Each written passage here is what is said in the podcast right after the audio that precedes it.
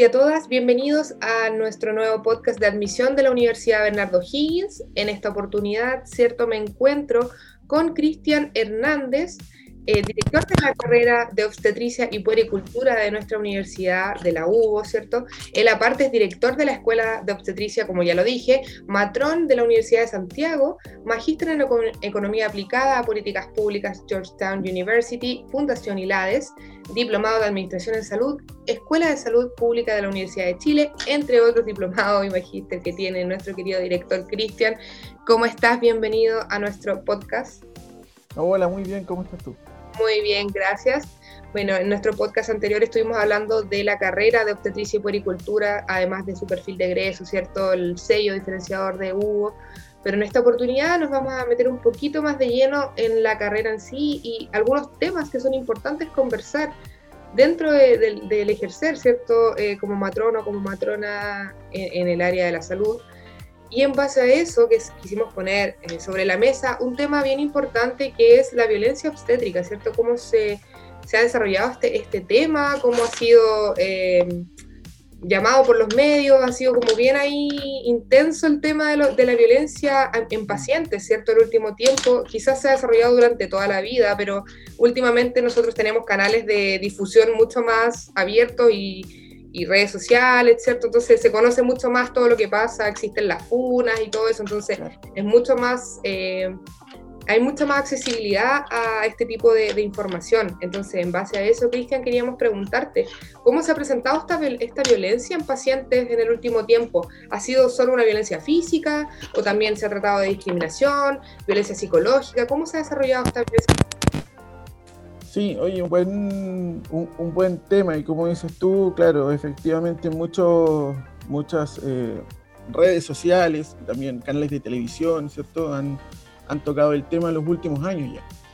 Eh, difícil tema, pero, pero yo creo que ante estos grandes problemas hay que, hay que encararlos. Y bajo ese punto de vista, claro, toda violencia eh, no solamente o no necesariamente es física, también puede ser verbal, ¿cierto?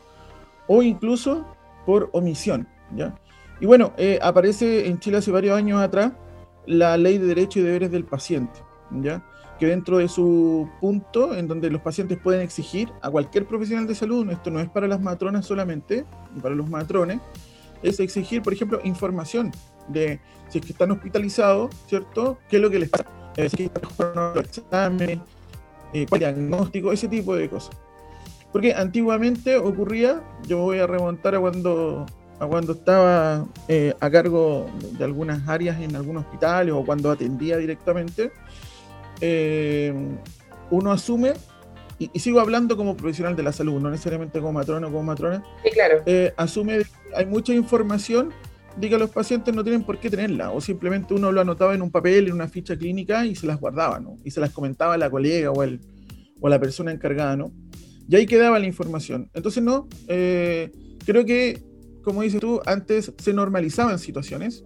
No creo que la violencia obstétrica o la violencia de género sea solamente de los últimos años, sino siempre ha ocurrido. El tema es que las otras generaciones, mis generaciones, la normalizaban. Y era una cuestión así habitual y nadie reclamaba.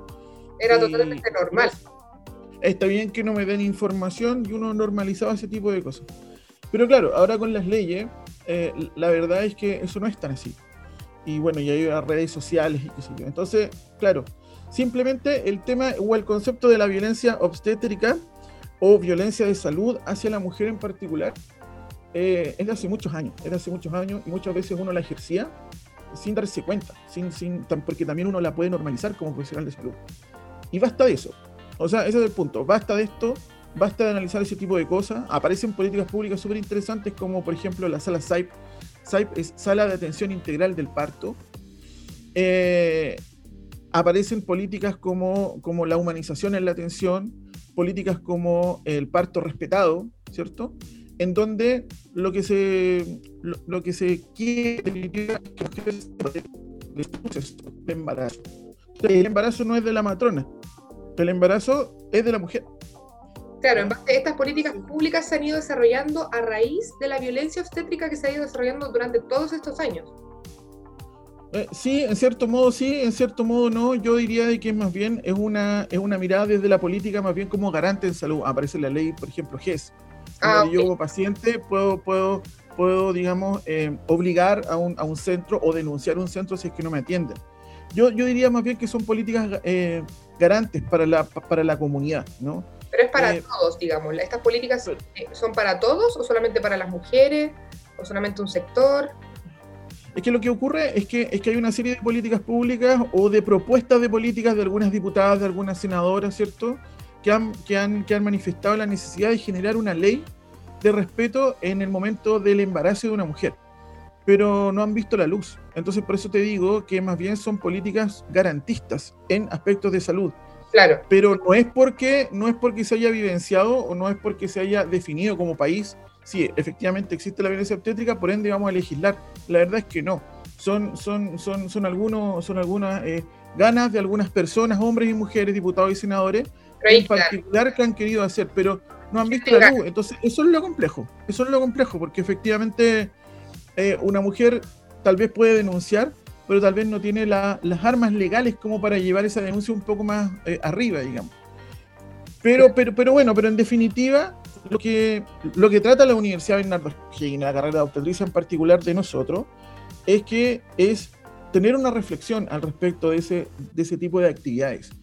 Tener una reflexión para nuestros alumnos, para que nosotros, para que ellas o ellos no cometan los errores que generaciones viejas cometimos al respecto de, por ejemplo, decirle a una paciente, eh, cállate, o ¿por qué gritas tanto si eso no duele?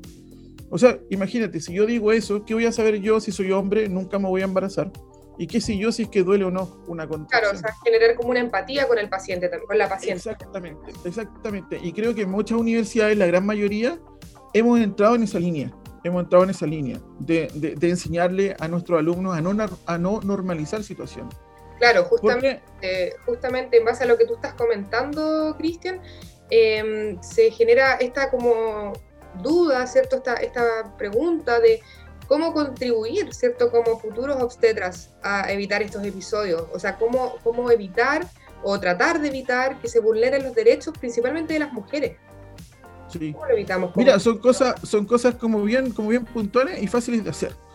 Como por ejemplo, primero, tener un, eh, un que la mujer acceda a un conocimiento amplio, a una educación y esa educación se debe hacer en la atención primaria, en los consultorios, ya en los centros de salud familiar.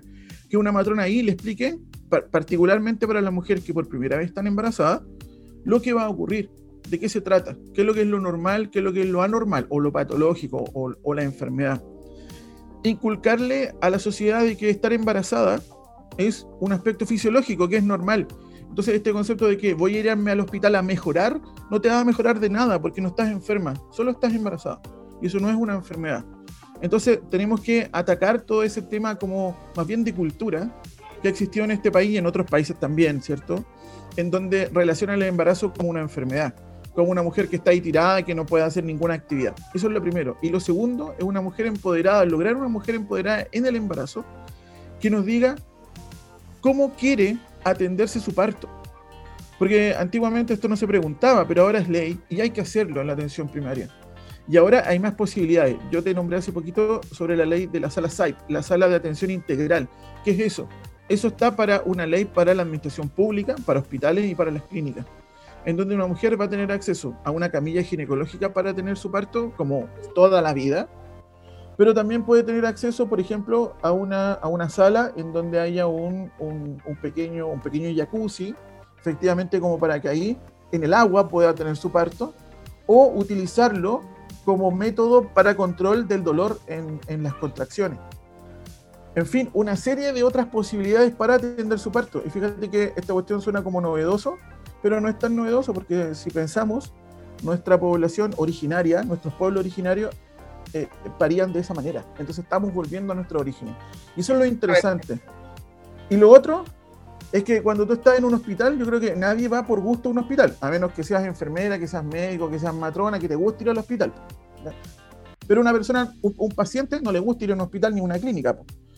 Entonces, claro, entonces sería súper interesante de que en este proceso de embarazo, de parto y, posterior al parto, ya cuando nace tu bebé, eh, que se denomina puerperio, tú puedes estar acompañado o acompañada por alguna, por, alguna persona que sea significativa. No estoy diciendo el hombre, no estoy diciendo su pareja, porque puede ser la mamá, el tío, el primo, el vecino, la amiga, el amigo, puede, tu abuelita, o pueden ser todos ellos.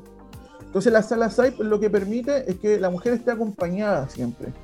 Para darle una, una, una, una, sensación de que está su familia y que se puede relajar y, que puede pedir cosas. Claro, y de que el parto no es una tortura a pesar del dolor que pueda generar, sino que, que es un momento bonito, ¿cierto? Que, que, está acompañada, que sea una experiencia buena para esa persona. Claro, y que te están apoyando, que no estás sola en un lugar así lúgubre, donde hay. Tétrico, claro. Claro, donde hay gente con. Claro, gente con delantales así. Y, y, donde se, se escuchan ruido de máquinas y, y, eso. No, no, no, tiene que ser lo más eh, bonito posible. Ahora, claro, en el, en el entendido de que la mayoría de los partos terminan así, pero hay un pequeño porcentaje que eventualmente sí hay alguna situación de enfermedad, ¿cierto? O patológica, y hay que hacer una cesárea de urgencia, qué sé yo. Entonces, bueno, lo que se pretende en este, en este cambio de mirada, que me parece maravilloso, es volver a dejar, como hace la universidad en sus políticas públicas, que nosotros siempre decimos, el alumno está en medio, y nosotros entregamos servicios al alumno, ¿cierto? De educación, ¿cierto?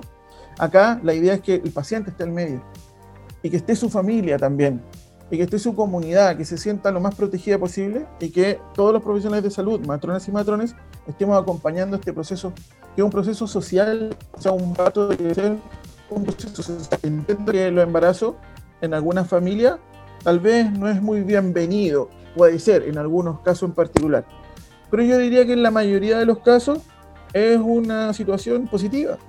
Entonces, si es positiva, entonces hay que acompañar a la mujer, sin gritos, sin obligarle a hacer cosas, pidiéndole permiso para hacer algún procedimiento, explicándole por qué te voy a colocar el suero. Claro, en el fondo, eh, no, denigrar, no denigrarla y siempre estar pendiente de que su dignidad esté intacta, ¿cierto? No pasarla a llevar de alguna manera.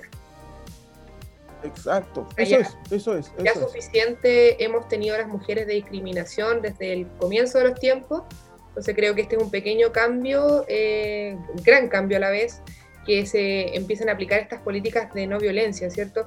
Y ya para ir cerrando, Cristian, eh, en base justamente a la violencia obstétrica, esto también eh, va orientado, por ejemplo, a dos mujeres que quieran ser mamás.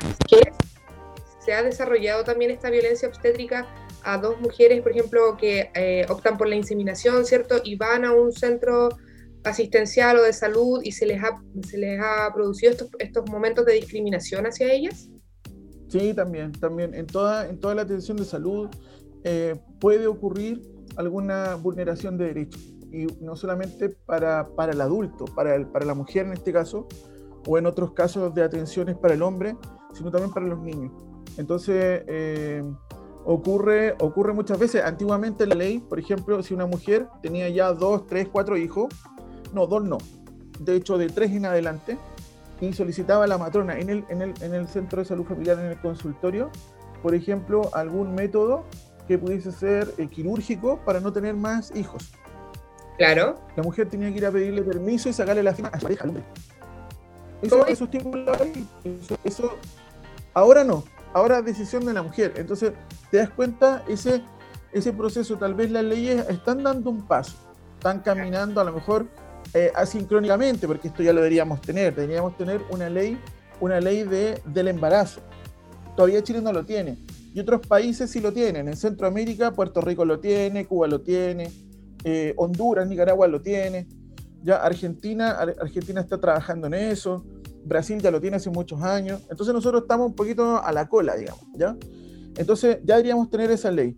Pero bueno, de una u otra forma, lo que le corresponde a las universidades es hacer el cambio, el cambio, el cambio de generación, el cambio mental. En algún momento llegará la política, claro, en algún momento llegará la política, pero hoy cambiamos esa mirada.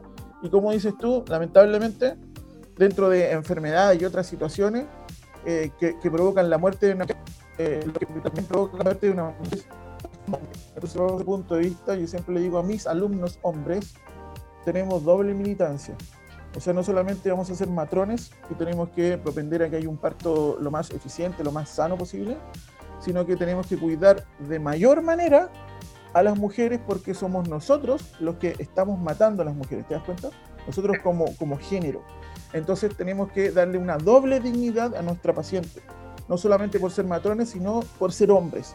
Entonces, ese es el llamado, eso es lo que pretendemos eh, instalar en nuestra carrera, es lo que, es lo que, es lo que sentimos que debe haber un cambio de mentalidad. La política llegará en su momento, se está avanzando, pero es nuestra idea que los alumnos y nuestras alumnas no normalicen ese tipo de situación. Eh, es, es, el llamado de Bernardo Higgins, porque de hecho nuestros principios eh, así lo dicen, el derecho a al el, derecho humano, el derecho a la dignidad, dice O'Higgins. Entonces nosotros simplemente estamos encarnando en una atención de salud para una mujer embarazada en este caso los eh, principios de O'Higgins. Entonces es, es eso, es, así de relevante. Así es. Bueno, Cristian, agradecerte por esta conversación tan interesante sobre la violencia obstétrica, eh, que más de alguna mujer puede haber sufrido en algún momento, ¿cierto? O posiblemente quizás en el futuro, ojalá que no, y qué bueno que nuestros alumnos y alumnas de la UBO están ejerciendo y están egresando con esta mentalidad de no normalizar. Aparte, las futuras generaciones, ¿cierto? Vienen con otro chip, vienen con un chip de no discriminación, de no aguantar eh, este tipo de cosas. Entonces también ya va mejorando desde, desde el nacimiento de las personas, ¿cierto? Ya está con una generación mucho más open mind, ¿cierto? Ya no tan eh, cuadrada ni, ni machista, ¿cierto? Entonces esto también va a ir eh, de la mano de la educación de la universidad, de las familias, desde la casa incluso. Entonces se supone que esto ya debería ir bajando cada vez más el tema de la violencia obstétrica y la violencia en general hacia la mujer. ¿cierto? La, violencia, la violencia en salud, y la violencia no solo en salud, sino en, en, temas económicos, laborales, una infinidad de situaciones. Sí. sí, claro, de todas maneras. Muchas gracias entonces al director de la carrera de obstetricia poricultura. Eh, los dejamos invitados a nuestro próximo podcast. Se suben todos los viernes a nuestra plataforma en Spotify y obviamente también nos pueden seguir en nuestras redes sociales, Instagram arroba admisión.hugo y en Facebook en Hugo Admisión. También tenemos TikTok si nos quieren seguir en admisión.hugo y eh, nos pueden mandar mails haciéndonos preguntas o derivaciones si necesitan agendar alguna reunión virtual en este caso con el director o con algún coordinador, ¿cierto? Nos pueden mandar un correo a admisión las puertas de la universidad y de las escuelas están 100% abiertas para recibir todas sus dudas y todas sus inquietudes. Así que Cristian, no sé si quieres dar unas, unas palabras de, cierre para finalizar este podcast. Sí, no, muchas gracias por la, por la invitación. Muchas gracias por, por, eh, por invitarme a, hablar unos minutos sobre, este, sobre esta situación, digamos, en salud. Eh, que, insisto, estaría no solamente de matronas o futuras matronas, futuros matrones, sino de todos los profesionales de salud, el respetar a hombres, mujeres y a los niños sobre todo, es un, son, somos todos eh, eh, personas que, que, tenemos nuestros derechos y hay que respetarlos, ¿no? Así que nada, muchísimas gracias porque habitualmente estos temas no se, no se tocan o son medios controversiales, medios complejos. Y esta es una demostración también para todas nuestras alumnas y para nuestros futuros alumnos de que la Universidad Bernardo Higgins se tocan todos los temas, se analizan todos los temas, y esto también es importante, digamos, que, que ellos estén, eh, que hagan una reflexión al respecto de esto. Así que muchas gracias por la invitación. Así es, y también muy importante señalar que Cristian desde su posición de hombre, ¿cierto?, da esta visión diferente a, a, la que puede tener una mujer, que todas las mujeres hemos sentido discriminación en algún momento de nuestras vidas, Así que que desde los hombres también se esté cambiando esta mirada eh, es algo positivo y algo que hay que rescatar. Así que muchas gracias a todos por escucharnos, a nuestros auditores y auditoras. Eh, nos volvemos a encontrar en nuestro próximo podcast. Que estén muy bien. Chao, chao.